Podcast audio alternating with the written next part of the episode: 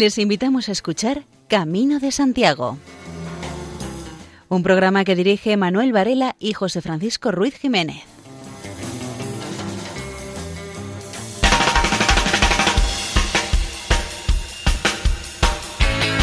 Bienvenidos a este programa dedicado a la temática jacobea, es decir, al apóstol Santiago el Mayor y a la peregrinación hasta el santuario donde se guardan sus reliquias. Y quienes les damos la bienvenida somos María José López y Manuel Ventosinos en la locución, Luis Miguel Gálvez a cargo de los mandos técnicos, José Francisco Ruiz Jiménez supervisando todo y quienes hablan, Antonio Varela.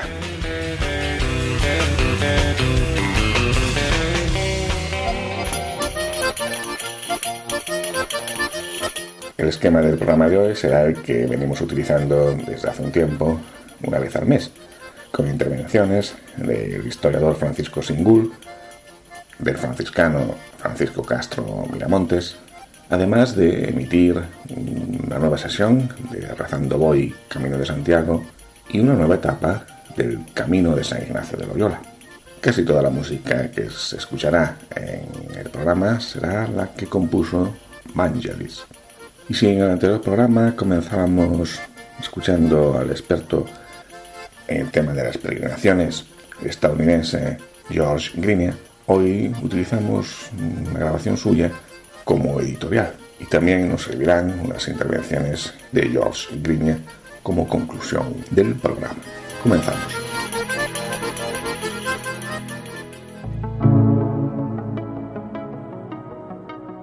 Antes de que existieran las nacionalidades, las, francamente las fronteras oficiales, existía la posibilidad de peregrinar.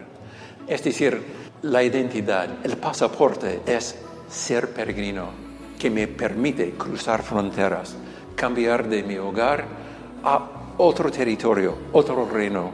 Ni hablo la lengua, pero puedo pasar por estos territorios como una persona aceptada probando a veces con salvoconducto o algo así de, mis intenciones, pero realmente la peregrinación es una de las bases más fundamentales de llegar a ser miembro supranacional, es decir, para exceder los límites de un solo pueblo o lengua y participar en un mundo sumamente más amplio, de más posibilidades de aprender otras experiencias, de ver a otra gente y a la vuelta traer dones para su pueblo. Es decir, experiencias, historias, técnicas, semillas para enriquecer y también la gracia de haber sido un peregrino en el Camino de Santiago. Entonces la formación de una experiencia que puede ser universal y compartir esa experiencia a modo de historias contadas, itinerarios, ideas prácticas, ayuda a crear todo un ambiente de comunicación, de cultura, de comprensión. Entonces, hay que admirar lo que hemos aprendido del Camino de Santiago.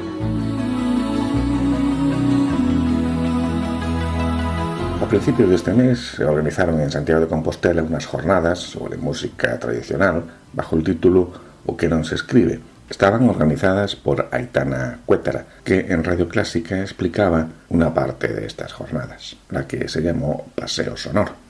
El paseo sonoro nació un poco para poder enseñar archivos. Entonces pensamos que sería muy buena idea pues colocarlo por Santiago de Compostela, por la zona vieja, que es una preciosidad y que invita mucho a pasear y colocamos en diferentes escaparates de tiendas, de museos y de bares unas tarjetitas con un código QR que la gente puede ir y escanear y escuchar un pedacito de una recogida de música tradicional, de una cantiga. Y en esas tarjetas hay una información básica también de quién interpreta eso, dónde fue grabado, cuándo fue grabado, en qué año, por qué compilador.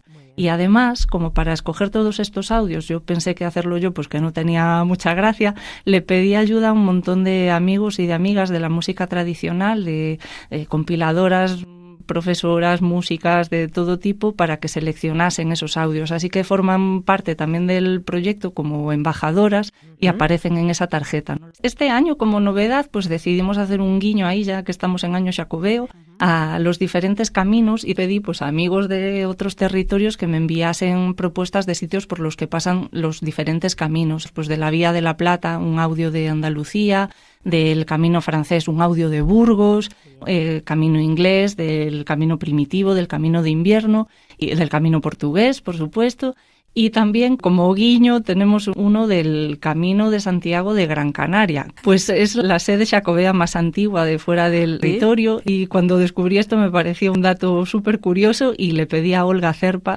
la gran cantora canaria, que me enviase un, un, canto de arada que escogió, que es una preciosidad y que además es muy parecido a los cantos de arada de Galicia, muy parecido y me pareció una coincidencia maravillosa también, que al final toda la música tradicional está súper conectada.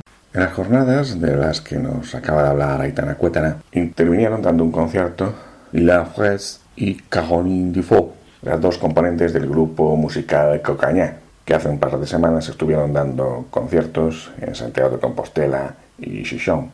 El dúo Cocañá publicó como último disco el titulado Puput, que incluye el tema Su Camín de Saint-Jacques, en el que se refieren, en su idioma occitano, a la ruta jacobea.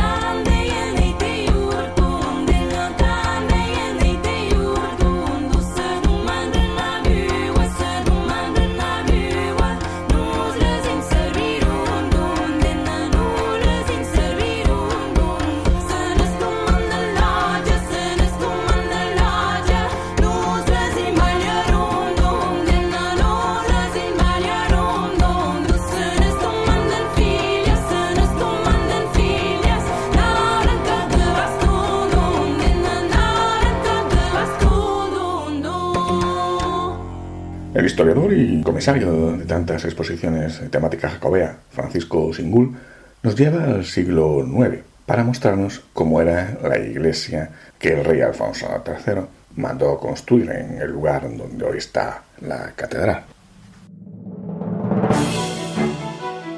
Escuela de Saber. Camino de Santiago por Francisco Singul. El descubrimiento de la tumba de Santiago y la creación del Locus Sancti Jacobi. Alfonso III, en 874, peregrinó al santo lugar para donar una cruz de oro, símbolo de la monarquía obetense. Impulsó el comienzo de las obras de la nueva iglesia, posiblemente iniciadas por la cabecera, y definitivamente activadas en la década de 890. La segunda basílica prerrománica compostelana se terminó en junio de 896 y fue consagrada con gran solemnidad en 899, con presencia del rey y de la corte, y contando con la autorización del Papa. Desde el punto de vista arquitectónico, la Basílica de Alfonso III, proyectada y construida en el último cuarto del siglo IX, era un templo de estilo asturiano. El cuerpo de la iglesia contaba con tres naves separadas por pilares, no tenía crucero, y remataba hacia oriente en una cabecera tripartita, con un gran ábside central, de planta rectangular, que englobaba como un estuche el edículo sepulcral. Este ábside central creaba en torno al edículo un pasillo que permitía la circulación a su alrededor, y que sugiere ser un antecedente de la futura girola románica. Esta triple cabecera estaría cubierta con bóvedas de cañón, contrastando con la armadura de madera que cubría las naves, sobre la que montaba el tejado. Los muros eran de mampostería de granito, con las esquinas reforzadas con sillares bien cortados. La iluminación natural, no muy abundante, se lograba a través de estrechas ventanas que tenían un falso arco de herradura labrado en una pieza monolítica. Para salvar el desnivel entre cabecera y naves, se construyeron escaleras laterales para comunicar las naves laterales con sus altares respectivos, dedicados a San Pedro y San Juan Evangelista. La nave central era más alta y dos veces más ancha que las laterales, y estaba orientada hacia el altar mayor, dedicado a Santiago. El altar principal de la iglesia era el mismo que había aparecido en la planta superior del mausoleo, construido según la tradición por los discípulos del apóstol. La puerta de la basílica se situaba en la fachada, que estaba precedida por un pórtico de dos tramos, protegido por una cubierta a dos aguas sobre pilares. La nave central también se cubría con tejado a dos aguas, mientras que las naves laterales disponían de una cubierta inclinada.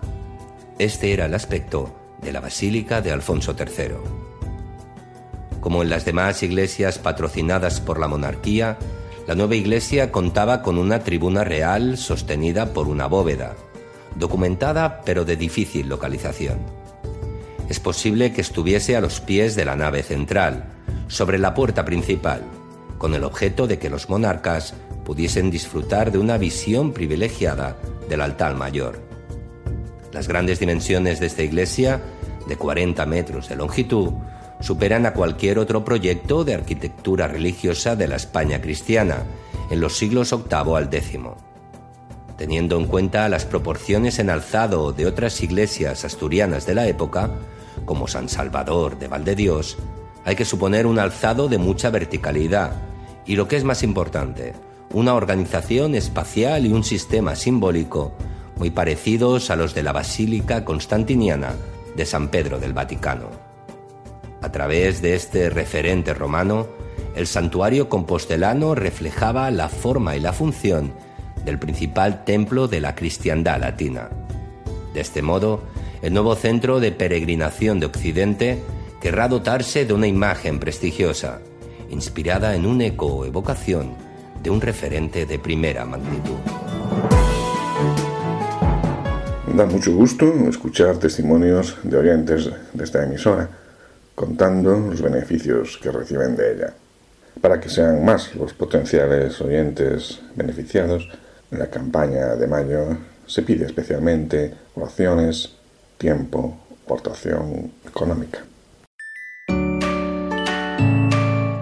En estos tiempos difíciles de conflictos bélicos, crisis económica, social, sanitaria y moral, bajo el profundo impacto de ideologías enemigas del sentido cristiano de la vida, la fe está sosteniendo a millones de personas en el mundo entero. Así lo seguimos experimentando en las 122 emisoras de Radio María presentes en más de 80 naciones, cuyos oyentes están agradeciendo más que nunca la ayuda recibida a través de sus ondas. En este mes de mayo queremos dar gracias a la Virgen por este don de su radio, un pequeño grano de mostaza en el jardín de la iglesia, que la Virgen ha puesto en nuestras manos como un talento a cuidar y fructificar, para lo que os invitamos a intensificar vuestra oración al Espíritu Santo, a hablar a muchos de esta radio y a contribuir con vuestro compromiso voluntario y donativos, por pequeños que sean, a extender Radio María en España y en el mundo, especialmente en las naciones más necesitadas, a las que dedicamos nuestra maratón misionera bajo el lema quien reza no tiene miedo al futuro.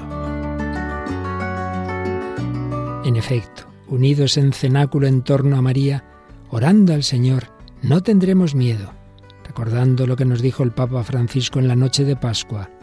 Jesús recorrió los enredos de nuestros miedos y desde los abismos más oscuros de nuestra muerte nos despertó a la vida.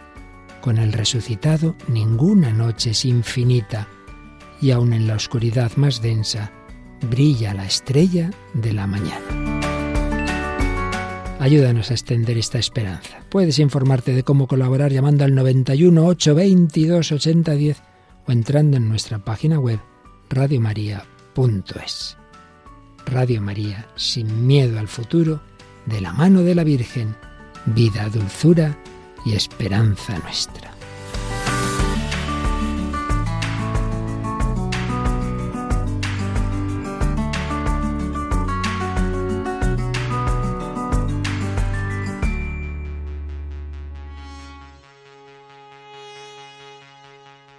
La semana pasada fallecía el músico Vangelis. Como decíamos al principio del programa, la música que va a sonar a partir de ahora será toda de este compositor.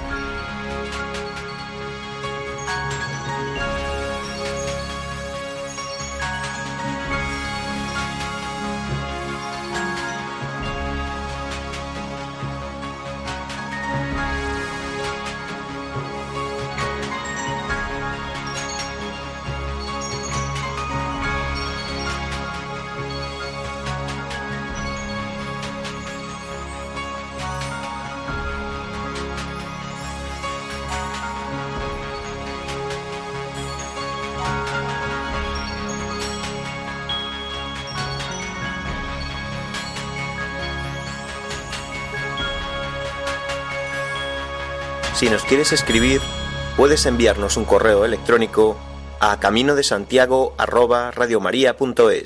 Continuamos con la emisión de un nuevo audio de la serie Rezando Voy, Camino de Santiago. Hoy corresponde la sesión titulada Espíritu. Oración para el día de hoy. El Espíritu de Dios.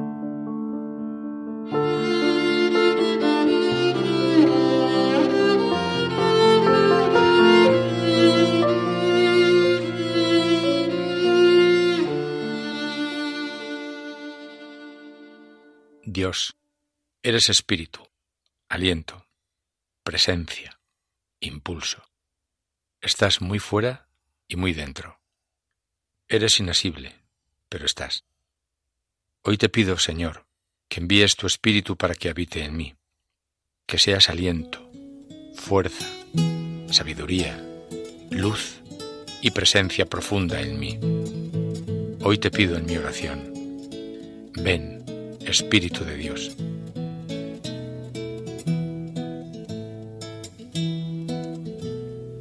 Quiero nacer del agua y del Espíritu, Señor.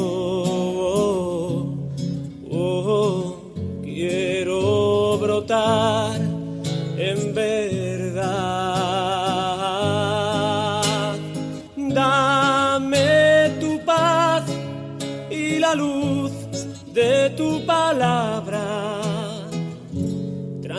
Transforma mi mente,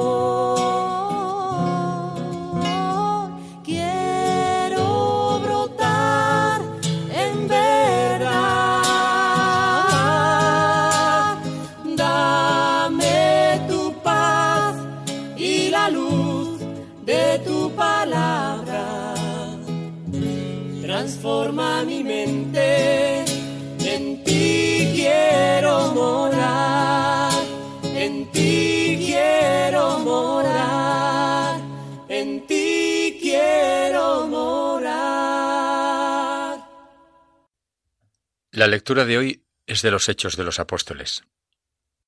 Al llegar el día de Pentecostés, estaban todos reunidos en el mismo lugar. De repente, un ruido del cielo, como de un viento recio, resonó en toda la casa donde se encontraban. Vieron aparecer unas lenguas como llamaradas que se repartían posándose encima de cada uno.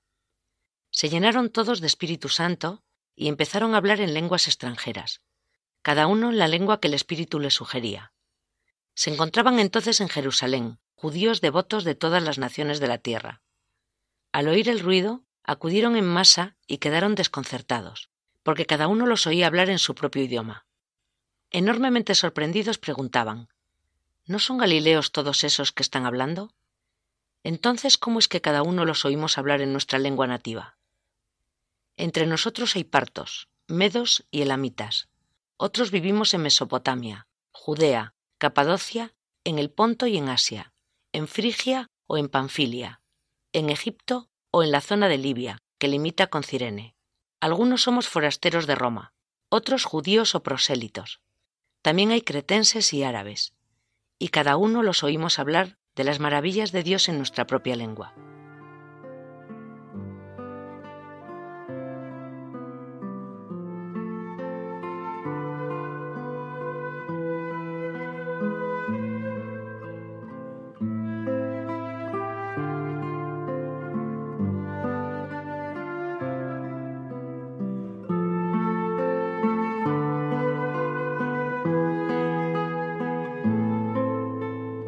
El Espíritu de Dios está dentro de nosotros, dentro de mí. Llevo dentro algo de Dios, la semilla de algo divino, y a veces es presencia intuida, o fortaleza, o inquietud. A veces es consuelo, otras esperanza, otras impulso. ¿Alguna vez he intuido ese espíritu que habita en mí?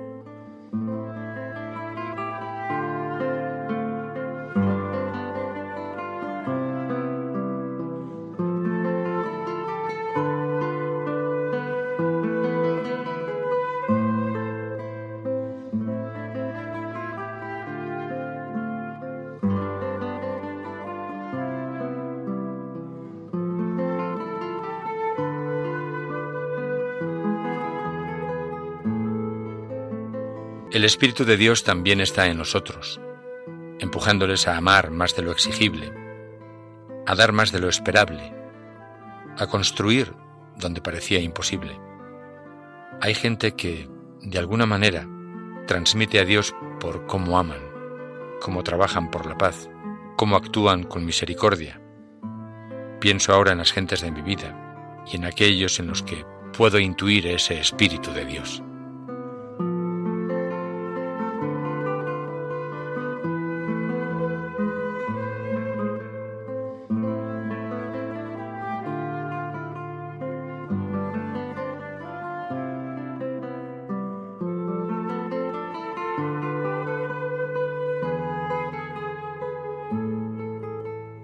Ese espíritu es una presencia que se siente y no se siente, una presencia que Gloria Fuertes describe de una forma profunda y sencilla al tiempo. La presencia es vista y no vista. Se siente, como si te besan con la luz apagada. Te estremeces, no ves nada. Sientes eso que se siente cuando te liberas de una tenaza. La presencia invisible te seca el sudor de una lágrima. No suele ser una persona conocida. No habla. Huele a esencia esencial. No os la puedo describir. Es muy alta.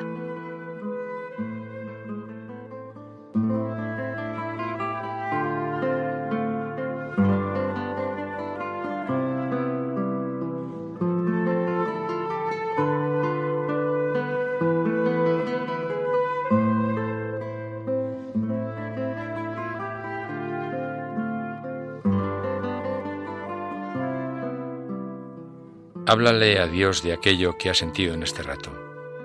Invócale como espíritu y pídele que, como a los apóstoles, también a ti te llene, hoy y siempre, de coraje, de valentía y de la alegría verdadera que nadie nos puede arrebatar.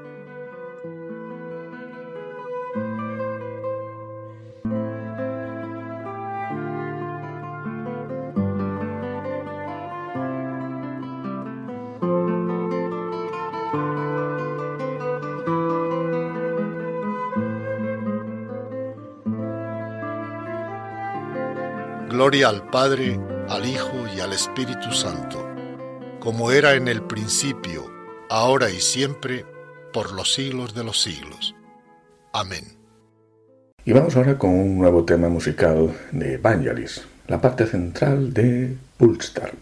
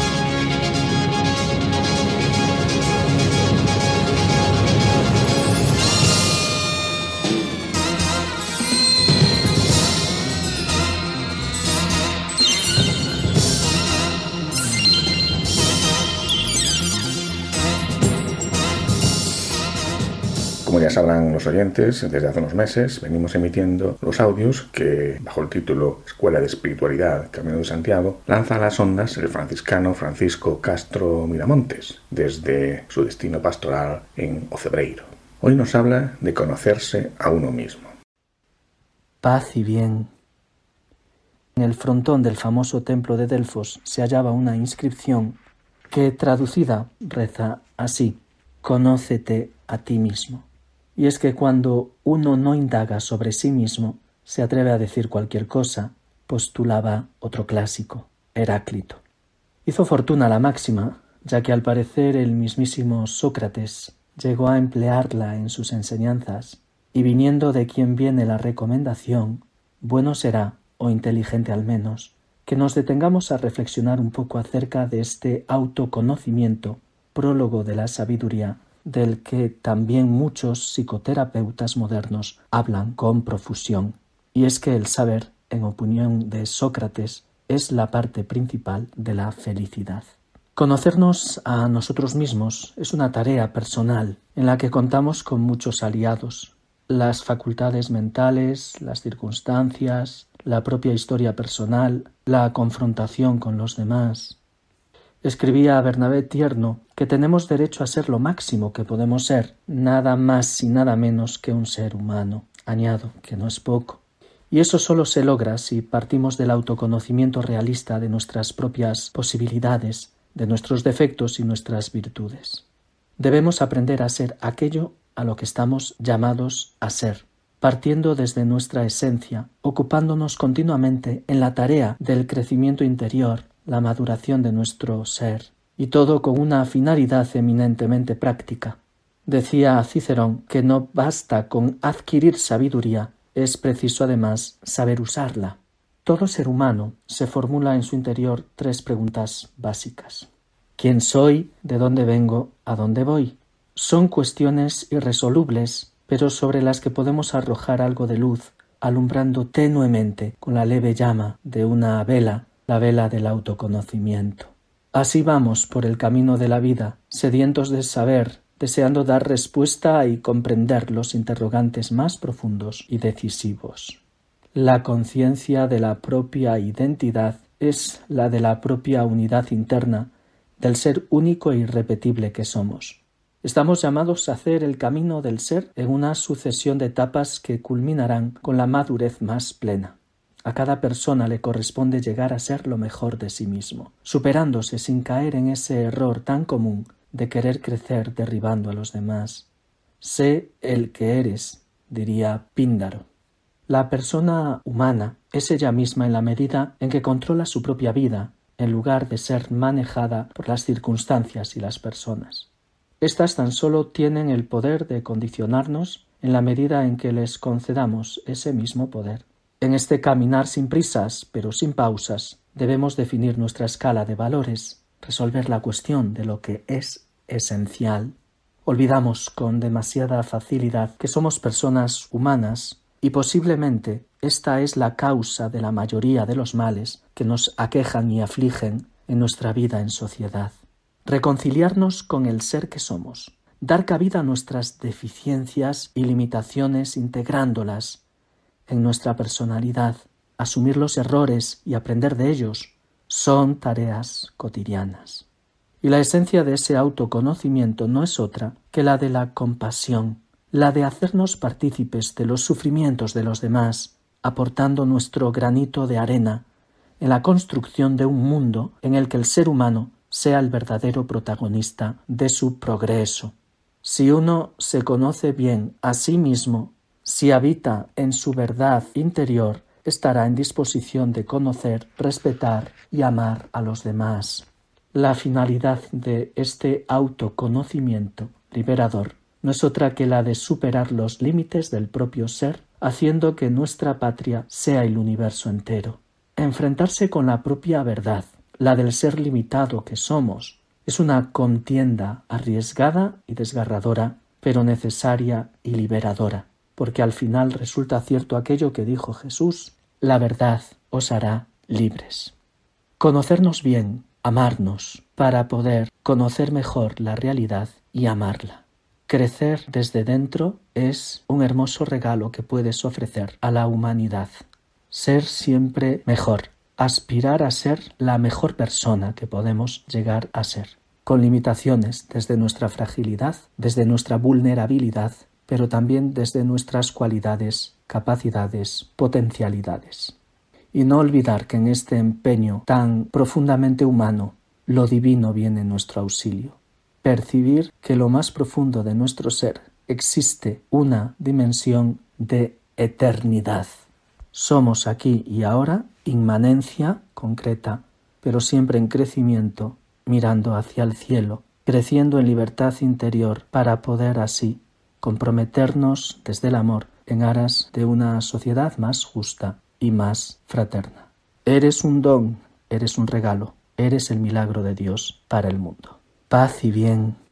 Y tras esta reflexión del franciscano Francisco Castro Miramontes, retomamos la música de Evangelis, en concreto la parte central de su tema titulado Al hombre desconocido.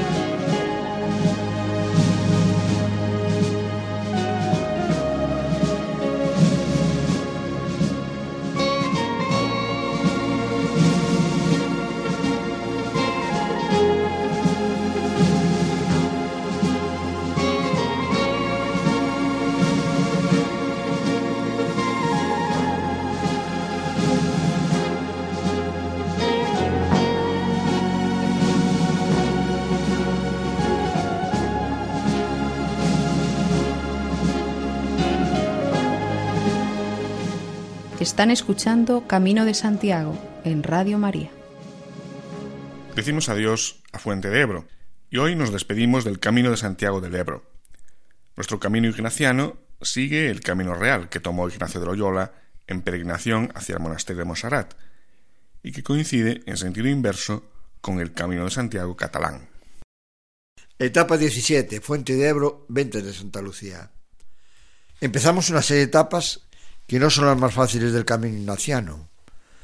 Las etapas cercanas a Loyola en el País Vasco fueron duras por sus fuertes desniveles y frío en invierno. Ahora nos enfrentamos al llamado desierto de los Monegros. Hemos de tener cuidado de no caer en la trampa de querer pasarlo corriendo, lo más rápido posible. Son tramos duros que hay que pasar a su ritmo, ni más rápido ni más lento de lo necesario. Si en alguna etapa del camino ignaciano uno puede románticamente desear dormir al cielo raso, es en el desierto de los monegros. Va a ser casi obligado. Asimismo, el agua escasea, la ducha diaria va a ser difícil de mantener. En esta etapa dejamos el llamado Camino de Santiago del Ebro y empezamos el Camino de Santiago Catalán o Camino de San Jaume. Como ya es habitual en nosotros, seguimos a contracorriente. Esta etapa acaba en el restaurante Venta de Santa Lucía, porque 29 kilómetros es una buena distancia. Hay la posibilidad de continuar el camino añadiendo 11 kilómetros y llegar así hasta la gasolinera del Ciervo, que antiguamente fue hostal, pero ahora ya no. Pina de Ebro. Es el último pueblo del camino de Santiago catalán. En la llanura de la margen izquierda del Ebro, al pie de los monegros zaragozanos, Pina del Ebro ejerce su influencia como capitalidad de la comarca. El casco urbano es amplio e interesante. Sobresale la gran plaza rectangular, con el kiosco de la música en medio. y el edificio del antiguo convento de franciscanos, cerrando el recinto en la parte ribereña. El convento franciscano de San Salvador es del siglo XVI y XVII. Guarda el estilo mudéjar, que también se ha podido ver antes de llegar a Zaragoza. La iglesia parroquial, dedicada a Santa María, se levanta en la misma plaza. Fue un edificio barroco del siglo XVII y con el que casi acabó la Guerra Civil de 1936. Actualmente tiene mayor interés el convento de los franciscanos, un monumental edificio de ladrillo del estilo mudéjar del siglo XVI. Ignacio de Loyola nos pide que seamos conscientes de las dificultades con las que cada vez más Jesús se enfrenta en la peregrinación de su vida.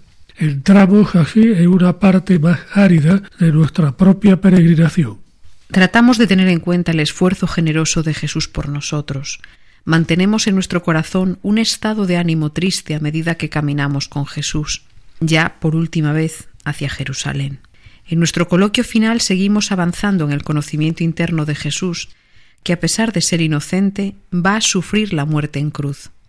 En nuestros sentimientos de tristeza por su dolor, hablamos con nuestro amigo en el coloquio al final de la oración y también durante el día. Jesús va en peregrinación desde Galilea a Jerusalén.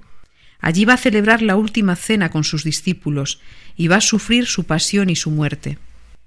Ha estado casi tres años en compañía de sus discípulos y, sin embargo, durante esta última ida a Jerusalén, se pone de manifiesto que todavía ellos no han entendido su mensaje. Están preocupados pensando que quién de ellos será el importante en el reino de Dios. Una vez más, Jesús trata de hacerles entender que en el reino de Dios el liderazgo no consiste en dominar, sino en servir a los demás. Ellos no entienden que el camino de Jesús implique sufrimiento y sacrificio, ni que exija negarse uno a sí mismo. Quizás a nosotros nos sucede lo mismo y no acabamos de decidirnos a escuchar y aceptar esa exigencia de seguimiento de Jesús. Con la imaginación contemplativa nos vemos peregrinando con Jesús en este largo camino a Jerusalén. Presentémosle nuestras propias preguntas, recemos para que nuestros ojos se abran y podamos ver su mensaje con más claridad, y para que nuestros oídos cada vez puedan escuchar mejor su llamada. En su caminar Jesús se siente débil y cansado. Los discípulos van a buscar agua y alimento y él se queda fuera de la aldea. El sol está alto y hace calor. Samaría. El Evangelio de Juan nos habla de una mujer que llega es samaritana. Había enemistad profunda entre los judíos y los samaritanos. Jesús se encuentra junto a un pozo para sacar agua, pero no tiene con qué. Necesita ayuda. Jesús siente sed y le pide a la mujer que le dé agua. Durante la conversación, la samaritana va descubriendo quién es Jesús y acaba aceptándolo como el Cristo, a pesar de ver en él a un hombre cansado, débil y necesitado de agua. ¿Quién soy yo? ¿Quién es Jesús? En el encuentro con Jesús, Dios nos ayuda a comprendernos más profundamente a nosotros mismos, y en este proceso también comprendemos más profundamente a Dios. El camino ignaciano que estamos recorriendo pasa a través de los Monegros, una región cercana a la climatología desértica en España. Caminando por esta región caliente de paisaje árido y polvoriento, nos podemos imaginar lo importante que era el agua en la realidad y en la imaginación de los oyentes de Jesús. Sin agua no hay vida. Nos encontramos así con una de las imágenes simbólicas más importantes de los Evangelios. Jesús es el agua que da la vida eterna, el manantial que nunca se seca, el agua abundante. La transformación personal es consecuencia inevitable del verdadero encuentro con Jesús. De la misma forma que cambió la vida de las personas curadas por él, así ha cambiado la vida de esta mujer al hablar con ella. Acerquémonos a Jesús en el pozo, como lo hizo esta mujer samaritana. ¿Quién soy yo realmente? ¿Quién es Jesús? ¿Qué me dice Jesús a mí? ¿Qué respondo yo? Y antes de llegar a la parte final del programa, escuchamos el tema de Evangelis titulado Dervish de.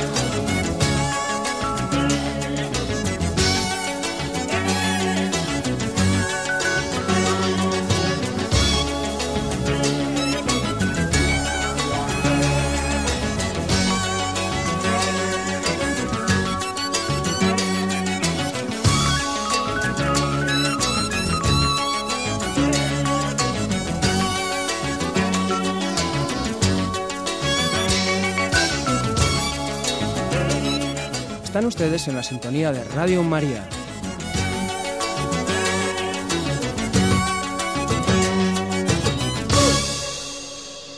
Comenzamos este programa escuchando a George Linia y lo finalizamos con otras importantes consideraciones de este hispanista estadounidense, profesor emérito del College William and Mary en Williamsburg, Virginia. Fue uno de los fundadores de la asociación American Pilgrims, de la que nos empieza hablando, para continuar reflexionando cómo el Camino de Santiago te permite superar limitaciones asociadas a fronteras. También se refiere al interés que hay en muchas partes del mundo por conocer a fondo el Camino de Santiago y de las rutas que se organizan en su país, Estados Unidos, que en cierta manera imitan al Camino de Santiago.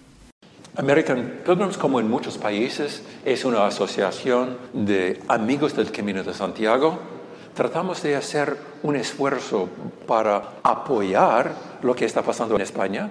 Lo que pasa es que no podemos, por las distancias, realmente dedicarnos a un solo albergue, pero lo que sí podemos hacer es ayudar en la formación de hospitaleros voluntarios que vienen a su propio costo a España para servir en los albergues sin ánimo de lucro como voluntarios durante dos semanas, simplemente ayudando a los peregrinos a lavar su ropa, encontrar comida, curar sus heridas, ampollas, lo que sea.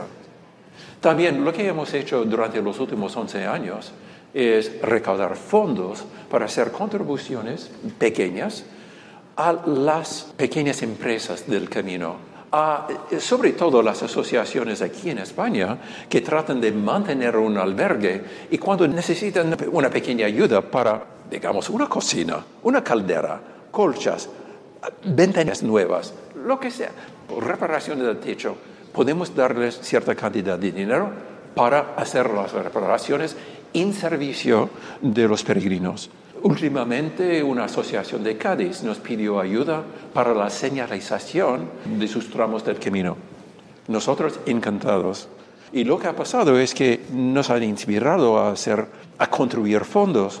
Hasta el momento, en los últimos 11 años, hemos contribuido desde nuestra asociación medio millón de dólares en ayudas para causas, para necesidades aquí en España, siempre sin fines de lucro. Tenemos reuniones nacionales, regionales. Hay una nutrida colonia de gallegos también en Washington, en Nueva York y en otras partes. Y ellos también han participado en desarrollar actividades.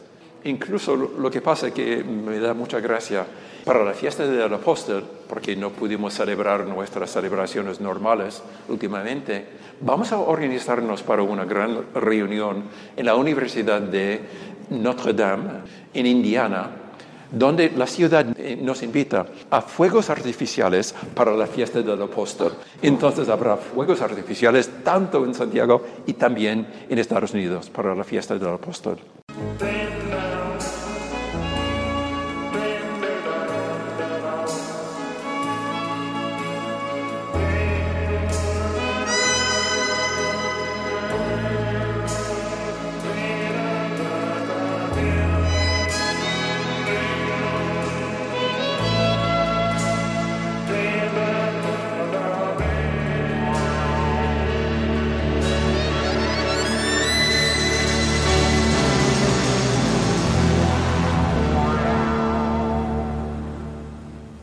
Actualmente no solo hay españoles y unos contados extranjeros, sino todo el mundo viene al Camino de Santiago.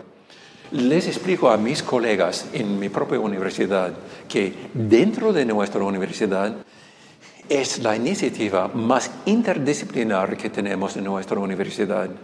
En nuestro Instituto de Estudios de las Peregrinaciones tenemos a más de 25 profesores que se interesan en las peregrinaciones de 15 disciplinas. Y luego, lo que pasa es cuando llevamos a nuestros estudiantes, y hay más de 40 universidades norteamericanas que, tienen, que tenemos programación aquí en España, en el Camino de Santiago, pues es la experiencia más internacional que pueden tener nuestros estudiantes. Mejor que simplemente estudiar en Frankfurt, en Montpellier, en Valencia, porque mis estudiantes universitarios han podido conversar íntimamente no solo en inglés en español, en el Camino de Santiago, sino en alemán, francés, italiano, polaco, ruso, hebreo, coreano, japonés, chino. Y poder corresponder con otra gente, con esta intimidad, que bien, todo el mundo viene al Camino de Santiago. Entonces, es un motor para crear la formación de una comunidad del planeta. Y eso es muy bonito, creo yo.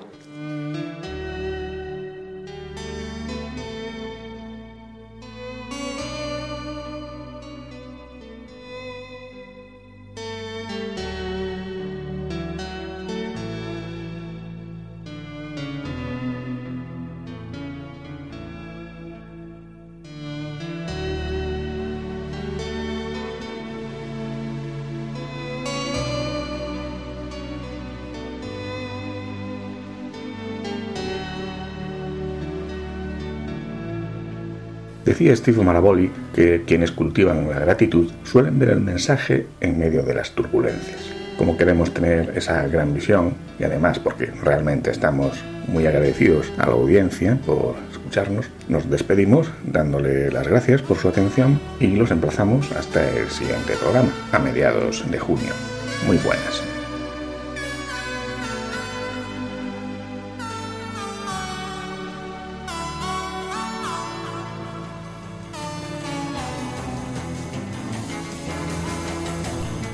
Escuchado en Radio María Camino de Santiago, dirigido por Manuel Varela y José Francisco Ruiz Jiménez.